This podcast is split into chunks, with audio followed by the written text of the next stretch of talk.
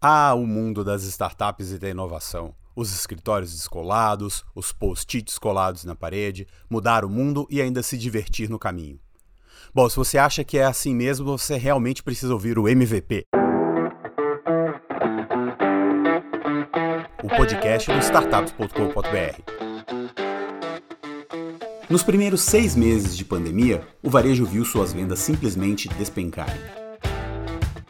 E enquanto o mercado celebrava a expansão do e-commerce e via nele a tábua de salvação, um movimento certeiro em direção ao futuro, Monique Lima e Etienne do Jardim se perguntavam o contrário. Por que é que o e-commerce no Brasil cresce tão pouco? O brasileiro, ele gosta de ser bem atendido, né? O consumidor brasileiro, ele gosta de ser mimado. Então imagina que a partir do momento que ele está fazendo uma compra 100% ali no e-commerce, ele vai ver o quê? Três fotos, uma descrição pequena. Se ele tem alguma dúvida, não tem ninguém para atender ele e por isso que o nosso chargeback, né, as devoluções são tão grandes.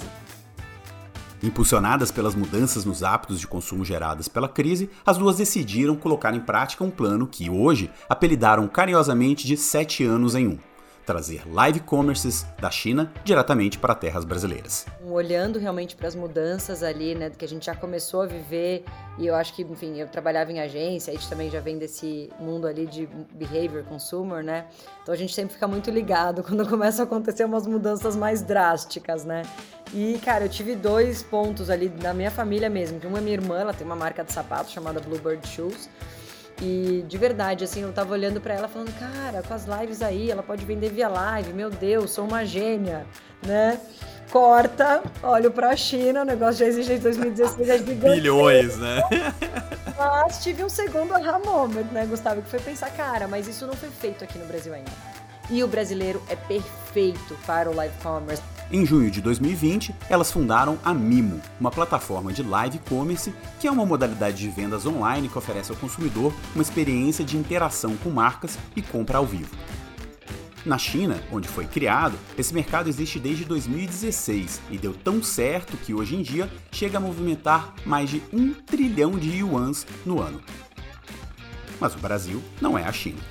É, quando a gente decidiu de fato trazer o modelo para o Brasil, a gente tinha uma única certeza em meio a tantas incertezas, né, Gustavo? Que a gente não podia simplesmente copiar o modelo que tinha na China, porque o modelo chinês é maravilhoso como insight, mas o nosso mercado de consumo no Brasil é completamente diferente. Então a gente sabia que ia passar por uma tropicalização do modelo muito grande. Então a única certeza que a gente tinha era que a gente precisaria escutar o nosso público, sendo ele o nosso consumidor, sendo ele o seller que vende dentro da plataforma ou até mesmo o host que apresenta. Tiene Monique, obrigado pela presença aqui, pela participação. Obrigada, Gustavo. A gente está adorando estar aqui com você para contar mais da Mimo, da nossa história. Como é que foi para vocês é, essa montanha russa, né? Trazer uma coisa completa, né, completamente nova, que é, já existia, né? Era um, um, uma, um, formato de venda que já existia na China, mas que aqui no Brasil era, era inédito, né?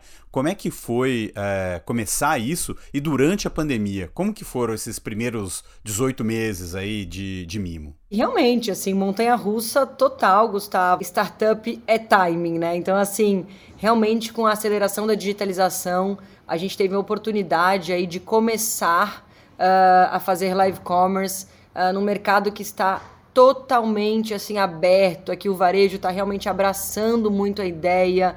A gente fala que a gente tem um problema bom na Mimo, que é realmente ter muita, muita, muita demanda, assim, muita marca bacana querendo fazer live. Então hoje a gente está num lugar muito legal aí já fazendo lives para Johnson Johnson, ReHap, Jogé, Imaginarium, Grey Goose, L'Occitane. E, cara, com mais de 500 marcas já cadastradas na plataforma da Mimo, esperando para fazer lives na Mimo. O que é esse live commerce verde e amarelo aí? O que, que vocês tiveram que adaptar do, do modelo chinês? Bom, em primeiro lugar, a gente tomou uma decisão muito pautada em tecnologia, né? O modelo chinês ele é todo baseado em apps, né? A gente sabe que para chegar no nosso objetivo principal, que é democratizar a tecnologia de live commerce no Brasil, a gente precisava atender o maior número de pessoas. Então a nossa primeira decisão foi criar uma plataforma web-based, né? Um site onde qualquer pessoa pudesse acessar, independente do seu aparelho de celular. Ela não precisaria baixar um aplicativo, uma aplicação, para que ela conseguisse fazer a utilização do live commerce, sendo como vendedor, vendedora ou até mesmo como consumidor ou consumidora.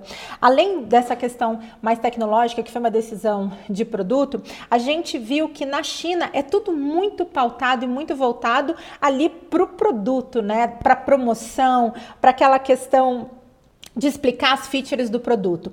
E o brasileiro, ele é muito social, né, amor? Então o brasileiro ele gosta de conteúdo, além de ter as informações relacionadas a produto. Então a gente uniu o conteúdo, o entretenimento que a gente traz dentro das nossas lives para fazer com que esse live commerce brasileiro seja muito mais interativo e social.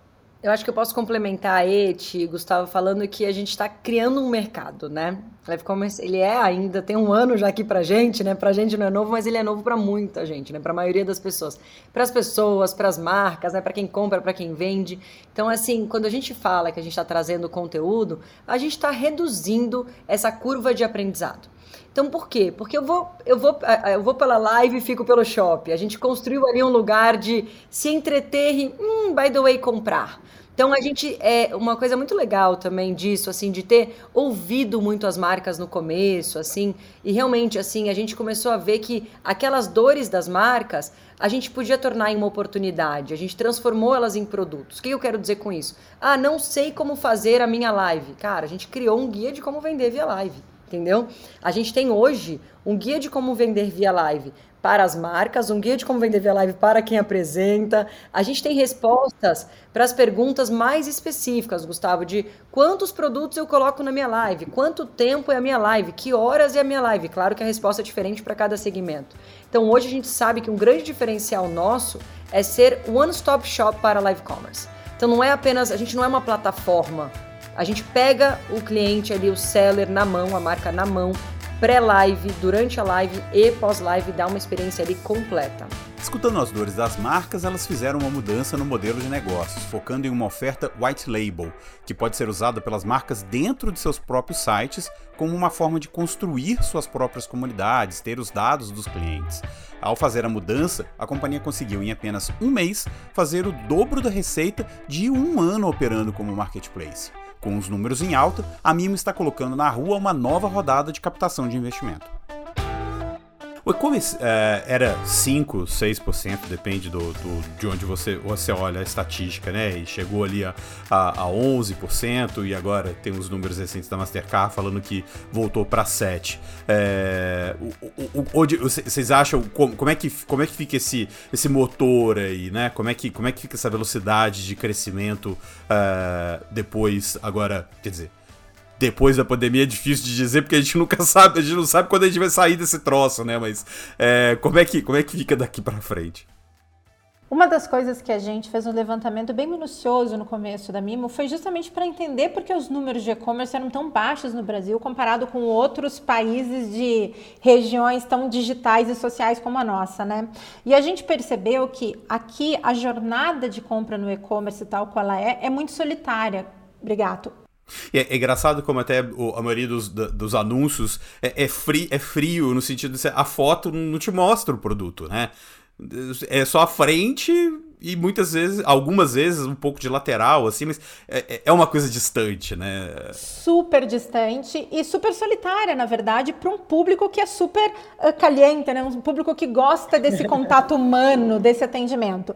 E aí a questão do live commerce, a gente viu que era uma super oportunidade, por quê? Porque a gente conseguiria, de uma forma customizada, atender muitas pessoas em massa. Então imagina que hoje é muito difícil, por exemplo, uma loja receber durante o período de de uma hora ali 300 pessoas e conseguir fazer um atendimento bem feito. No live commerce a gente consegue. E aí a gente sempre entendeu quando a gente estava vendo lá atrás que esse é o grande oportunidade do Brasil de live commerce. Por quê? Porque no live commerce o consumidor ele consegue ter o atendimento personalizado. A gente fala que a Mimo é o mais pessoal que o digital pode trazer. Por quê? Porque ele consegue fazer a pergunta, ele consegue tirar dúvida se é um casaco sobre o forro do casaco, consegue saber se ela tem, por exemplo, acontece muitas essas perguntas, né? A gente tem normalmente algumas modelos vestindo as roupas, no caso de moda, e as perguntas, aí as, as, as consumidoras que estão ali no chat perguntam: Ah, mas eu sou um pouquinho mais baixinha, eu tenho um quadril um pouco mais largo, vai ficar bom em mim? E aí a gente mostra uma modelo com o. E aí a gente mostra uma modelo com o, o, o biotipo mais parecido com daquela pessoa que está pedindo. Então a gente acredita que o potencial do live commerce no Brasil é gigantesco, porque esse gap que a gente tem dentro do nosso e-commerce de não dar o atendimento personalizado para o cliente acaba aqui. Na live commerce a gente consegue fazer isso. E aí aquela experiência que hoje é tão solitária no e-commerce padrão não vai ser mais. As pessoas elas vão ter esse atendimento pessoal da casa delas, do telefone delas, aonde quer que elas estejam. Eu acho que a diferença do que a gente traz aqui, Gustavo, é eu estou comprando do conforto da minha casa, como se eu estivesse dentro daquela loja. Então, assim, eu primeiro para entrar no live commerce, eu tenho que ter alguma intenção ali de compra, né? Eu sei que é um live commerce. Isso já é legal porque a gente já filtra ali uma camada dos consumidores e já leva a gente que está mais na frente do funil. Portanto, a conversão ainda é mais alta, tá? Mas do ponto de vista de consumidora, quando eu quero comprar um produto e eu consigo tirar as dúvidas que eu normalmente tenho latentes ali no e-commerce ao vivo, é uma experiência perfeita e por isso também a conversão é mais alta. Eu consigo, eu quero já comprar, sei lá, estava comprando pijama semana passada. No e-commerce você abre 300 telas, entendeu? Numa live você pergunta, você se sente como se eu estivesse na loja, você pede para provar para você. Então você entra ali com uma intenção de, ah, deixa eu ver isso aqui, consegue tirar suas dúvidas e converte ao mesmo tempo. Eu acho que é um pouco diferente a relação nesse sentido, né, Ti? A gente teve uma live muito legal com a Marta Medeiros, que foi a primeira live da marca. E quem apresentou foi a própria estilista. E todos os comentários estavam falando o quanto uma live com ela estava aquecendo o coração, porque ela é uma nordestina muito fofa. E aí as pessoas iam dizendo: Nossa, ela é fofa demais, eu quero ficar aqui. Nossa, que jeito maravilhoso de cestar. É um entretenimento. A pessoa ela não está ali no virtual para fazer uma entrega, ela está ali para se divertir. E é muito legal ver no chat as pessoas, ao mesmo tempo que elas ficam perguntando sobre o produto, tirando dúvidas de utilização, de material, do que combina do que não combina, as pessoas conversando entre si, dizendo: Eu já comprei, é muito legal, pode confiar. Então a gente enxerga isso de uma forma diferente porque a gente escuta muito o nosso consumidor, né? Eu só queria te complementar com uma coisa que eu acho legal te contar, porque você falou de 6%, o nosso conversion rate médio hoje, Gustavo, é 10%, tá? A gente fez mais de 70 lives, a nossa média de todas as lives é 10, a gente tem lives que a gente atinge 15, 20, 30% e 35%. Então, assim, o que, que vale te contar, tá? A gente sabe que hoje o nosso full service, né, que é como a gente chama esse guia de como vender via live, ele realmente faz a diferença para as marcas. A gente já recebeu feedback de grandes marcas, fizeram lives com outras plataformas e depois fizeram com a gente, diz, poxa, Monique, eles me falaram, não sabiam responder nada porque são só uma plataforma, e aqui sabe responder tudo. E depois que a gente fazia live, eu contava para elas, porque às vezes você fala assim para a marca, marca, olha, você tem que fazer um desconto para performar melhor e tudo mais. E a marca te fala, ai, não sei se eu quero dar desconto. A gente é muito assertiva no que a gente fala, sabe? Olha, marca, se você não der X% de desconto ou não fizer tal e tal e tal e tal coisa, que são os gatilhos, infelizmente não vai performar tão bem. Hoje, o nosso comportamento ele é muito on demand. A gente assiste a nossa série do Netflix na hora que a gente quer. Então, para eu parar minha vida, para olhar a sua live e ainda converter, você precisa me dar um bom motivo. E é dentro deste bom motivo e do que a gente passa para as marcas, que a gente sabe que as marcas que gabaritam sempre performam muito bem. É, é só preço? Não. Não, são, é uma combinação de gatilhos. Hoje, assim, é desde quantos produtos eu coloco nessa live, que mix de produtos eu coloco, que horas eu vou fazer minha live, como será o roteiro da minha live. E aí, a gente já entrando um pouco nisso que a gente falou no começo de conteúdo, vou te dar o exemplo da primeira live que a gente fez, tá? Que até hoje serve como exemplo que foi uma live de kit de básicos para grávida. A gente convidou, em vez de fazer só uma venda ali desse kit de básicos, a gente convidou uma obstetra para a live. Então virou um bate-papo entre posso comer sushi na gravidez, posso fazer sexo na gravidez, com venda. Então assim, é sempre assim essa combinação e a gente sempre faz essas reuniões com as marcas para as marcas darem esses insumos para a gente até do momento que a marca tá. Ah, Monique, eu tenho aqui uma coleção de produtos puta, que estão ali no estoque parados. Cara, vamos promocionar. Ou não, eu tenho algo sendo lançado e tal, tal, tal. Então é sempre uma troca, Gustavo, que realmente hoje na Mimo a gente tem um mix de um Creative Hub ali que a gente ajuda no conteúdo mesmo, no roteiro da live, na escolha do melhor influenciador. Então hoje a gente tem né, parceria com A Satura Hall, inclusive, que a Sabrina Sato, investidora da Mimo, veio com o time da Satura Hall também.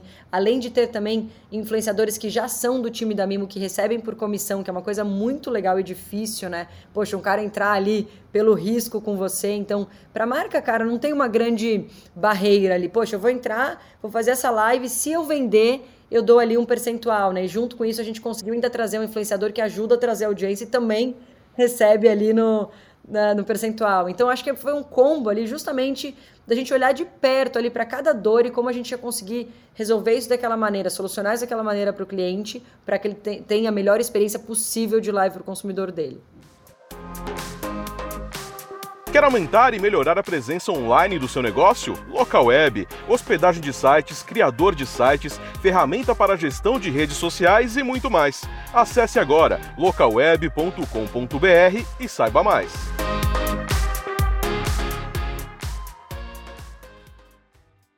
Perfil mais social e afetivo do brasileiro demandou da Mimo uma série de adaptações em relação ao modelo chinês, mas esse está longe de ser o único fator que diferencia o Brasil de outros mercados mundiais.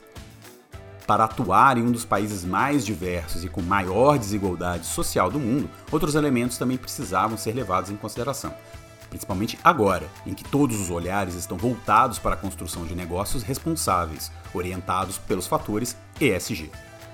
A Mimo é uma startup que já nasceu com um plano ISG, viu, Brigato? A gente tem uma questão pautada em diversidade, sustentabilidade muito forte. Tanto que hoje os próprios números internos da Mimo, em matéria de percentual de mulheres trabalhando, negros, LGBT, são maiores do que o mercado normal de startups, né? Porque a gente entende que é importante fazer o, que, que, o sucesso do nosso negócio ele não é só baseado no número de clientes que a gente tem, no número de lives que a gente faz, mas numa série de retornos que a gente traz para a sociedade. Então, uma das questões que fazem parte do nosso pilar é levar essa diversidade e essas questões para todos os nossos clientes. Então imagina que toda vez que a gente vai conversar com o cliente, a gente fala quanto é importante a gente trazer representatividade para as pessoas que estão assistindo. E isso está dentro daqueles checks que a Mo falou, do porquê que acaba convertendo mais, né? A gente está falando com pessoas, a gente fez uma live muito legal algumas, na verdade, da Laces and Hair. E é um super sucesso, gente. Na primeira live que fizeram conosco, a gente bateu 30% de conversion rate.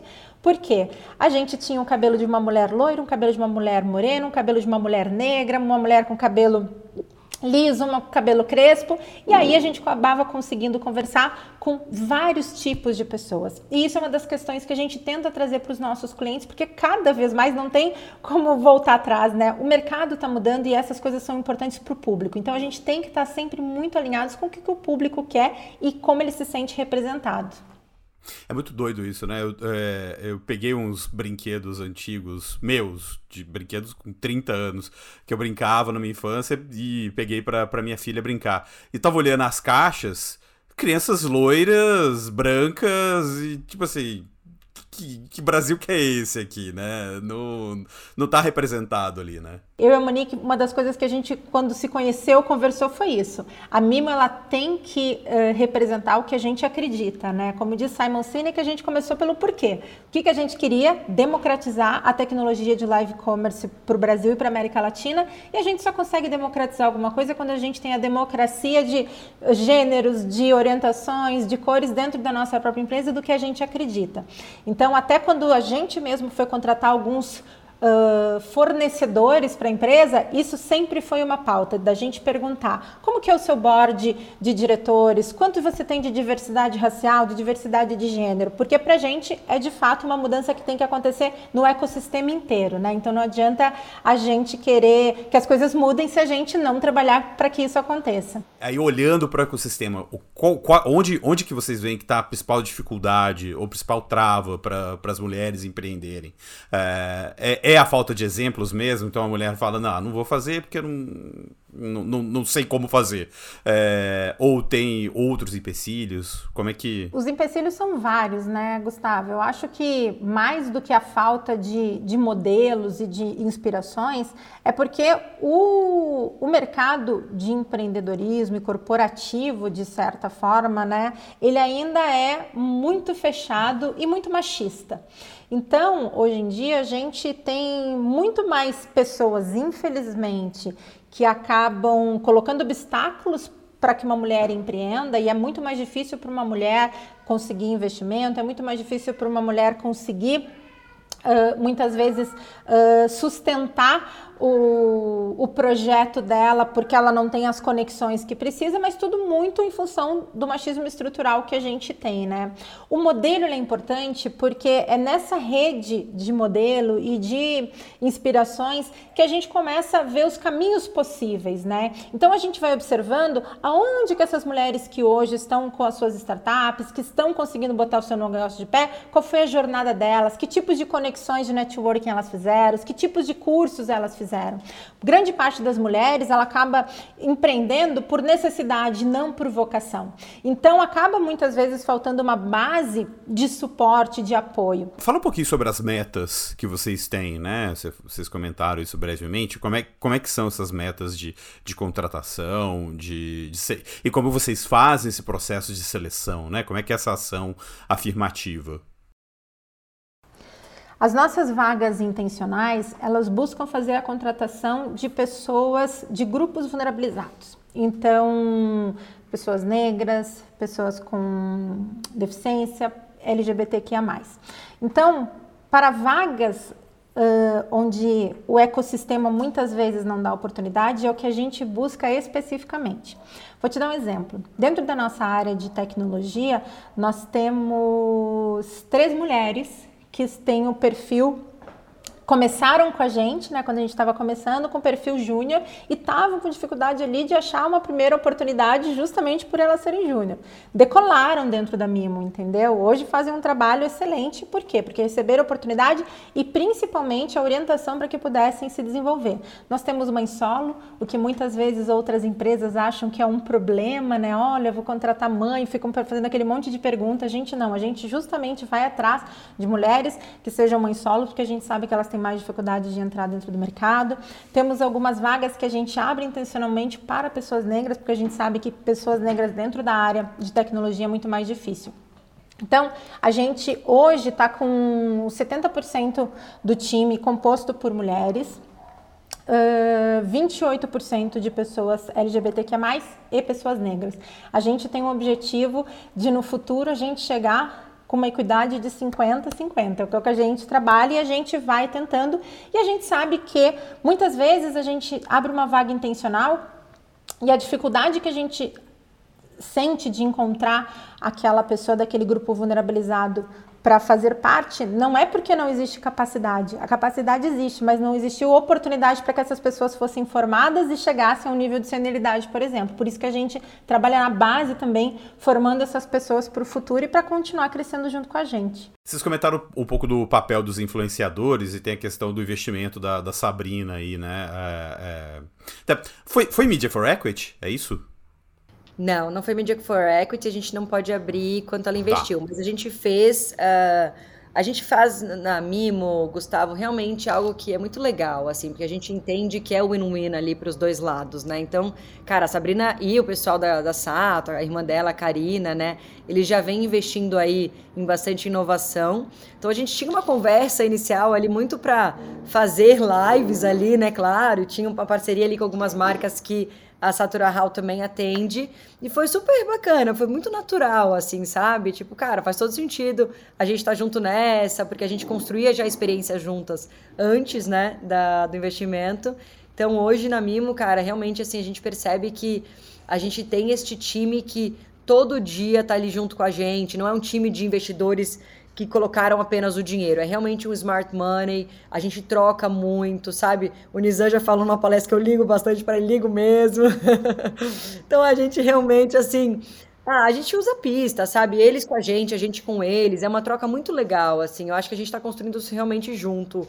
É, a cada dia ali, com trazendo os advisors que a gente tem, né? Poxa, o Ricardinho Dias também, agora na Adventures, né?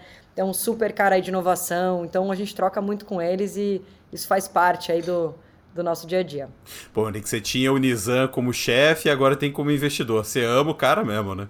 Amo mesmo, sou muito fã, muito fã. Para mim é uma honra. Eu tenho dois ex-chefes como investidores, um é o Nizam e o outro é o Sérgio Gordilho, que é até uma história engraçada. O Sérgio Gordilho, ele é o presidente da agência África, e quando eu fui pedir demissão, foi a demissão mais legal, porque eu saí já de lá com cheque de investimento.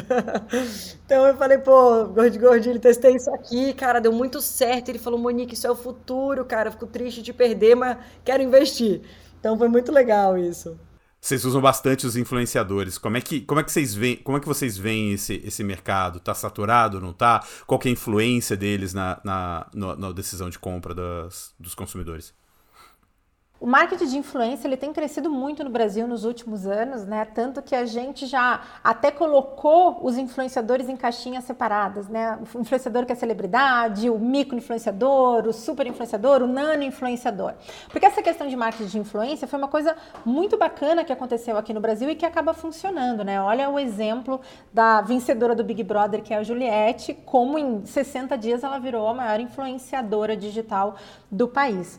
E a gente acredita que a influência, principalmente no Brasil, onde a gente tem todo aquele, aquele dom de venda, né? A gente vai conseguir criar novas redes de influenciadores, porque a gente vai ressignificar o papel do vendedor, que basicamente é isso: é a gente ter aquele vendedor, aquela pessoa que é muito descolada, aquela pessoa que gosta de vender, podendo fazer isso para sua base de clientes, ou melhor, para a base de clientes dos clientes e das marcas, né? Nós temos vários influenciadores que já fizeram lives aqui na Mimo e que já eram influenciadoras dentro das redes sociais, como é o caso da Ju Ferraz, do Rafa Mendonça, por exemplo. Mas a gente também teve uh, influenciadores, hosts, como a gente chama aqui, que foram formados por nós. E a gente, com esse guia de lives que a gente começou lá, a gente ensina e vai aprendendo, vivenciando ali junto com eles, o que que funciona. Pra gente, o papel do host dentro dessa jornada é super importante, porque é a pessoa ali que vai falar sobre o produto, que vai falar sobre o conteúdo. E nem sempre é uma pessoa famosa. A gente já fez algumas lives que uma pessoa do marketing da marca, ou até dona da marca, fez esse papel absurdamente bem. Por quê? Apesar de ser uma pessoa não famosa, não conhecia, entendia daquele produto como ninguém e foi lá a 20% de conversão de venda naquela live. Uau! Que Eu legal. acho que legal, Gustavo, é isso que a gente falou, assim, tem que ter jogo de cintura, cara. Ao vivo não é para qualquer. Não, ao vivo é difícil. Como jornalista, sempre. É, é, eu comecei minha carreira também na MTV fazendo programa ao vivo diário. O ao vivo, inclusive, ele te ensina lições pra vida, assim, sabe? Eu, cara, me ensinou a ter raciocínio rápido, a ter plano A, B, C, D. A Ed também trabalhou muito com ao vivo, com, com produção. Então, cara, a gente aprende a se virar nos 30, sabe? E é isso que é importante. Eu acho que é, é, até essa marca que a te falou, eu vou até abrir qual é, porque eles já abriram numa outra entrevista, que foi a FON, tá? É, então não estou aqui, eles permitiram a gente contar. Foi muito legal, porque eles mesmos queriam um influenciador antes. Aí era uma live beneficente, porque eles eram um projeto lindo de, de, é, de almofadinhas para pronação por, por, conta do Covid, que as pessoas ficam mais deitadas, enfim. E, ele, e a gente redirecionava o dinheiro para hospitais, né? E eles queriam alguém que, sabe, que tivesse um, um perfil mais ligado com isso, a gente não achou tanto. Aí eles mesmos deram a ideia de serem duas pessoas do marketing. Gustavo foi a melhor live, foi muito legal. Elas eram ótimas, elas eram espontâneas. Então, no fim, o que a gente fala para as marcas é: você tem uma pessoa que conhece muito bem o produto aí, que é espontânea, que se cair um produto no chão, ela vai saber dar risada? Porque eu acho que no fim é isso, sabe? A pessoa não, não rolar aquele awkward silence, né? Aquele silêncio, tipo, ai, o que, que eu falo agora? Aquela coisa muito roteirizada, porque quem entra na live não quer assistir um programa de TV. Quem entra na live quer ver espontaneidade, quer bater um papo, quer dar risada, né? E a gente já percebe isso. Tem até um exemplo que eu dou às vezes para as marcas, que as marcas ficam com receio né, justamente da espontaneidade. Elas estão acostumadas a fazer campanhas ali, as marcas maiores, né? Campanhas, tem roteiro, que tem tudo bonitinho. E o que, que eu falo é, cara, tem. A Taobao não é muito fácil da galera ver aqui, né? Que é chinesa do grupo Alibaba, mas eu falo muito da Shop Shops. que é um aplicativo que começou com uma chinesa que vende produtos americanos para chineses, hoje nos Estados Unidos. E dá para baixar o app, né? Você muda ali a região, você consegue baixar o app. E a Shop Shops é interessante, porque assim, é um celular na mão, que é o caminho que a gente está né, aqui é o celular na mão, você sai fazendo live, às vezes você não arruma nem um cenarinho atrás e o negócio vende. você não arrumou nem ali a cadeira atrás de você, mas o negócio vende. E é muito legal porque é espontâneo. E é isso que as pessoas querem ver. Elas gostam da espontaneidade. Então a gente traz muitos esses aprendizados também para as marcas. E é muito bacana que a gente também tem exemplos de marcas que às vezes querem fazer com, com câmera, mesa de corte tudo mais, e tudo bem. Se quer fazer, a gente tem, inclusive, fornecedores sensacionais. Mas a gente recomenda muito para as marcas testarem com o celular. Porque no fim, o live commerce é um business de recorrência e de escala. É para você colocar a mimo na mão dos seus vendedores. E, cara, o shopping tá com pouco movimento, cara, abre umas lives aí. Sabe? Tipo, tem esses produtos aqui no estoque, poxa, vamos fazer uma live, vamos esgotar. Então é para você conseguir ter essa flexibilidade para sair vendendo, sabe? Por isso é muito legal a live do celular. E normalmente, vou te contar, 90% das marcas que a gente tem aqui fazem com o celular e adoram, porque às vezes você pensa, ai, quero alugar um estúdio para montar e tal, tal, tal. Quando, cara, você tem uma loja linda, que você gastou um dinheirão para fazer, depois montou ali teu PDV, sabe? Então, usa o que você tem. Ah, não tenho loja. Cara, pode ser na sala da sua casa. É uma marca de biquíni, leva o consumidor para praia, leva para piscina, leva para passear, sabe? Então, a gente tem essa possibilidade uma vez que você só precisa de um celular para fazer uma live na Mimo. Então, é muito leve, sabe? O live commerce é para toda marca, é para todo tipo de produto? Ou, ou, vocês acham que tem categorias que são mais eficientes? Dentro do live commerce a gente pode vender moda, a gente pode vender beleza, a gente pode vender carro, a gente pode vender apartamento, pode vender foguete se a gente quiser porque ele envolve todos os setores. E uma das coisas que a gente tem dentro da nossa, da, da nossa área de RD aqui é justamente fazer o um mapeamento de todos esses setores e verificar quais são as features que a gente precisa desenvolver para acoplar o live commerce para as necessidades de cada segmento, né, amor? E aí a gente percebeu, Gustavo, os setores que performam melhor hoje, tá? É, beleza, comida e bebida. E aí, comida às vezes são os temperos especiais, né? Coisas que você pode mandar para o Brasil inteiro, porque a gente faz para o Brasil inteiro. Uh, bebida é muito interessante. Assim, a gente fez uma live com Drinks on the Rocks, que eram os kits de drinks que vinham prontos, né? Então, Conheço, já. Também, né?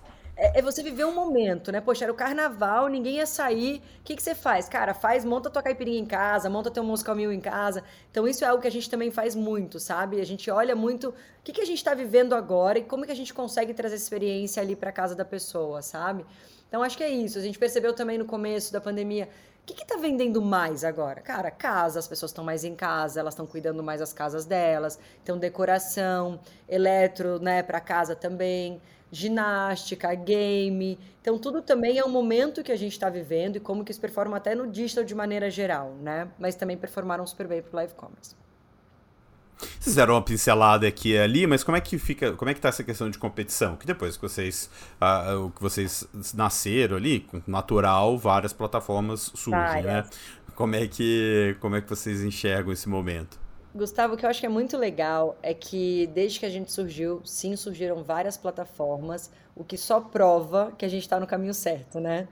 Porque assim, não só a gente está nesse caminho, como você também vê grandes players aí já estabelecidos no mercado, como a B2W, o Mercado Livre, uh, também indo para esse caminho. Então, assim. A B2W fez com aquela. O. Do que é? Fez uma parceria com a U. É. é. Então, assim, a gente percebe realmente que, cara, cada vez mais estamos certas, cada dia que tem um concorrente novo, que tem uma iniciativa nova de um grande player aí do mercado, que realmente, cara, o live commerce veio para ficar e hoje a gente se acostumou muito com duas coisas né, na pandemia. Uma ter tudo na porta da nossa casa e a outra as relações mais pessoais, né? Então, cara, a Mimo, como a gente disse, é o mais pessoal que o digital pode oferecer. Então, o que, que a gente faz quando a gente entende aí esse momento? Cara, sim, a gente está num caminho certo e a gente sabe hoje também, Gustavo, que o nosso diferencial é isso que eu te contei é o full service, sabe? A gente ser um one-stop shop para live commerce. A gente consegue realmente entregar uma experiência completa do começo ao fim. E a gente sabe que isso, hoje, é um grande diferencial que a gente tem. E uma coisa que é importante quando a gente fala de um mercado novo, como é o caso do mercado de live commerce, né? É bom que a gente tenha concorrência justamente para fortalecer o mercado. Quando a gente fala de live commerce, a gente tem que entender que isso é um ecossistema completo do varejo. Então a gente, além de acreditar que tem espaço sim para todo mundo, a gente precisa fortalecer esse segmento aqui no Brasil para que não só Mimo, mas que outras iniciativas consigam perdurar aqui e formar novas pessoas na área de tecnologia, novas pessoas na área de inovação. Então, até eu fiz um evento recentemente com o próprio Léo Rocha da B2W e o Inchien, que é da O, por isso, a gente precisa fortalecer o ecossistema, porque senão vira ecossistema e aí nada funciona e é ruim para todo mundo, né? E a gente fica muito orgulhosa disso, sabe? De saber que a gente está ajudando a construir um ecossistema de inovação. Porque quando a gente fala de live commerce no Brasil, a gente entende que não é só sobre a Mimo, né? É sobre um novo ecossistema de inovação que vai colocar o varejo do Brasil num outro patamar. E a gente fica muito feliz de puxar né, uh, essa onda e de termos sido pioneiras uh, nesse quesito. Pô, Monique, obrigado. Etienne, obrigado pela, pelo papo aí. Imagina, Gustavo, obrigada a você. E muito obrigada pela oportunidade. Vida longa para startups e para Mimo, né? E para Mimo. Que a gente começamos juntos em 2020, que tenhamos todos vida longa e que a gente juntos consigamos fortalecer esse mercado e esse ecossistema de inovação. Obrigada. Beleza, obrigado. Tchau, tchau. Valeu.